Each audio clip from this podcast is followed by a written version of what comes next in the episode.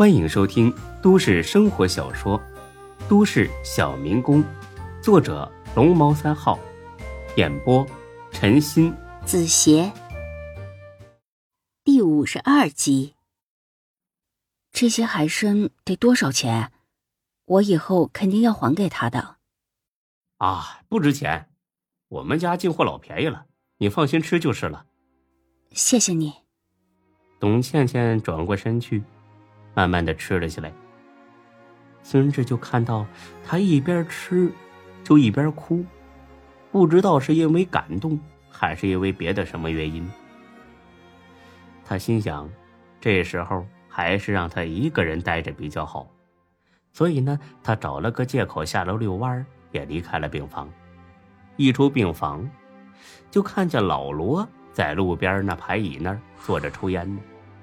呵呵，哎，老罗，你还抽烟呢？偶尔抽几颗罢了。他吃了吗？哎呀，吃着呢。我怕他当我的面不好意思，就出来了。你是不是说这海参是白天那个女警察买给他的呀？我不这么说，他不吃啊。老罗点了点头，拍了拍孙志的肩膀。嗯，好小子，是个爷们儿。要不是咱俩年纪差太多呀，我都想给你拜把子了。以后有什么事儿啊，就打电话给我。老头子呀，我还是有点人脉的。哎呦，听你这口气，老罗，你不会是啥社会大哥吧？哈哈，你猜呀？我猜就是。你小子呀，哎，老罗。要不趁这个点儿，咱俩喝几杯去？医院不让喝，那咱俩出去喝总行了吧？喝完之后，咱俩好好回来睡一觉，明天早上送你出院。这趟酒就当是给你践行了。老罗一听，十分高兴。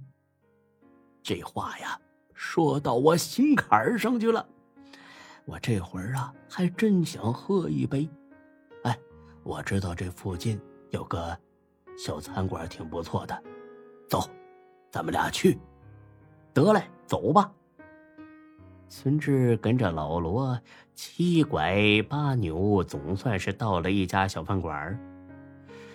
这是一家城中村里边的家常菜馆。虽然现在过了饭点儿，但是这里依旧是人声鼎沸，十分热闹。光看这幅情景就知道。这里的饭菜绝对可口。进了院老板马上迎了过来。这老板五十来岁，中等个子，十分健硕，一双眼睛炯炯有神，看着有点来头。不过他对老罗十分的客气：“罗老，您来了，最近还好吧？”“呃，挺好的。啊，我看你这生意也挺好啊。”“哈哈，呃，凑合事吧。”呃，这位是，哦，我刚认识的一位小兄弟，同一个病房的。我俩今天啊，突然想喝口酒了，就带他一起过来了。啊，您老什么时候住院了？怎么不给我打电话呀？到底什么情况？现在恢复的怎么样了？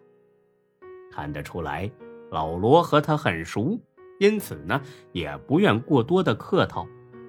哎呀，别说这些了哦，我俩呢是过来喝酒的，你赶紧给安排一下。这老板马上不问了，亲自去了后厨安排。看来他对老罗是又敬又怕。他俩在院角的一个小桌边坐了下来，没多大一会儿，老板就把菜端了过来。这菜挺不错，挺硬，有酱牛肉、花生米。咸菜条，还有几个虾蛋。孙志一看，瞬间乐了，这可都是下酒的好菜呀。老板又客气几句，便去照顾生意了。孙志和老罗美滋滋的喝了起来。酒过三巡，老罗兴致越来越好，因为他觉得孙志这人相当不错，颇有点结识一个忘年交的喜悦之感。老罗问道。春志啊，你家里边是做什么的呀？啊，我爸妈都是农民，在家种地的。我还有个老妹儿在老家读书，明年就考大学了。哦，那你自己今后有啥打算呢？我我开店赚钱呢。那赚到钱之后呢？嗯，赚到钱之后给家人花，然后我自己到山区支教去。你还有这个心呐？嗯，不错。现在大部分年轻人呐，都想往大城市里挤，很少有人想去偏远山区生活的。哎呀，人各有志。来，老罗，敬你一个。他俩喝了一大口，再倒酒，瓶里边已经空了。他刚想起身拿酒，老板就送了过来。这老板不得不夸呀，真有眼力劲儿。罗老，今天看您特高兴，和这位小兄弟再喝点不碍事吧？成，那个你妈晚也过来喝一杯啊，认识认识这小兄弟。没想到我老了老了，还能认识这么个头脾气的朋友。哎，行行行，我一会儿就过来。倒上酒，刚喝一口，老罗看着孙志笑了，哈哈哈，孙志啊。你是不是有事儿想问我呀？孙志也笑了，他确实有事儿想问老罗，他想问老罗到底是个什么人物，也想问问这个老板以前是做什么的。哈哈，姜还是老的辣，什么都瞒不过你。呃，我是想问来着，但是我转念一想，我还是别问了。哦，这话怎么说呀？哎呀。那万一你是个超牛逼的人物，那我以后哪敢再找你喝酒啊？还是这样挺好，我心里边啊没压力，你说是不是？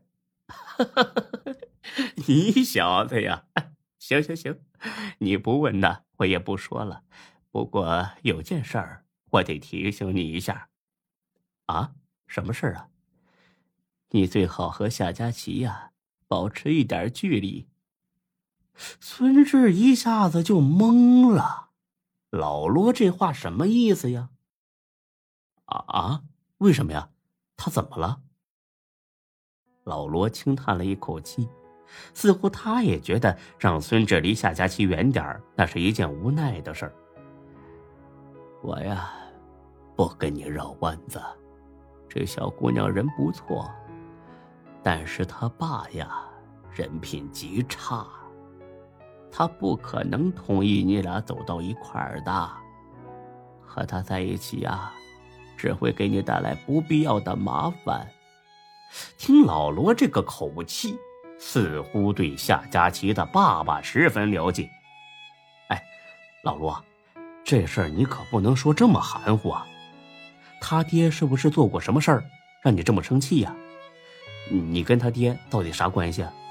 你们不只是曾经的战友这么简单，对不对？老罗摇了摇头。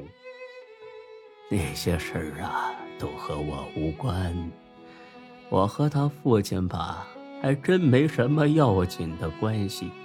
再说，都过去这么多年了，我也不想再提。你只要记住，和夏佳琪保持一定的距离就行了。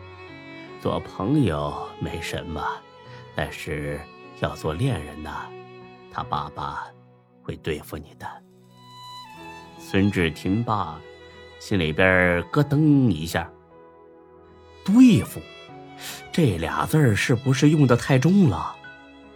那顶多就是看自己穷人出身，反对他跟自己女儿在一块儿，那至于上升到敌人的高度吗？还还还对付？咋的？他还能雇凶杀人？你看，老罗，我也跟你说句心里话啊，我是真的喜欢夏佳琪，就算他爸爸杀了我，我也不怕。老罗似乎早就料到孙志会给出这种答复，他决定不再多劝。哎，好吧，我呀就是提醒你一下，至于怎么选择。那终究是你自己的事儿，只希望你到头来呀不要后悔就行。哎，老罗，谢谢你了。我知道你是为我好。本集播讲完毕，谢谢您的收听，欢迎关注主播更多作品。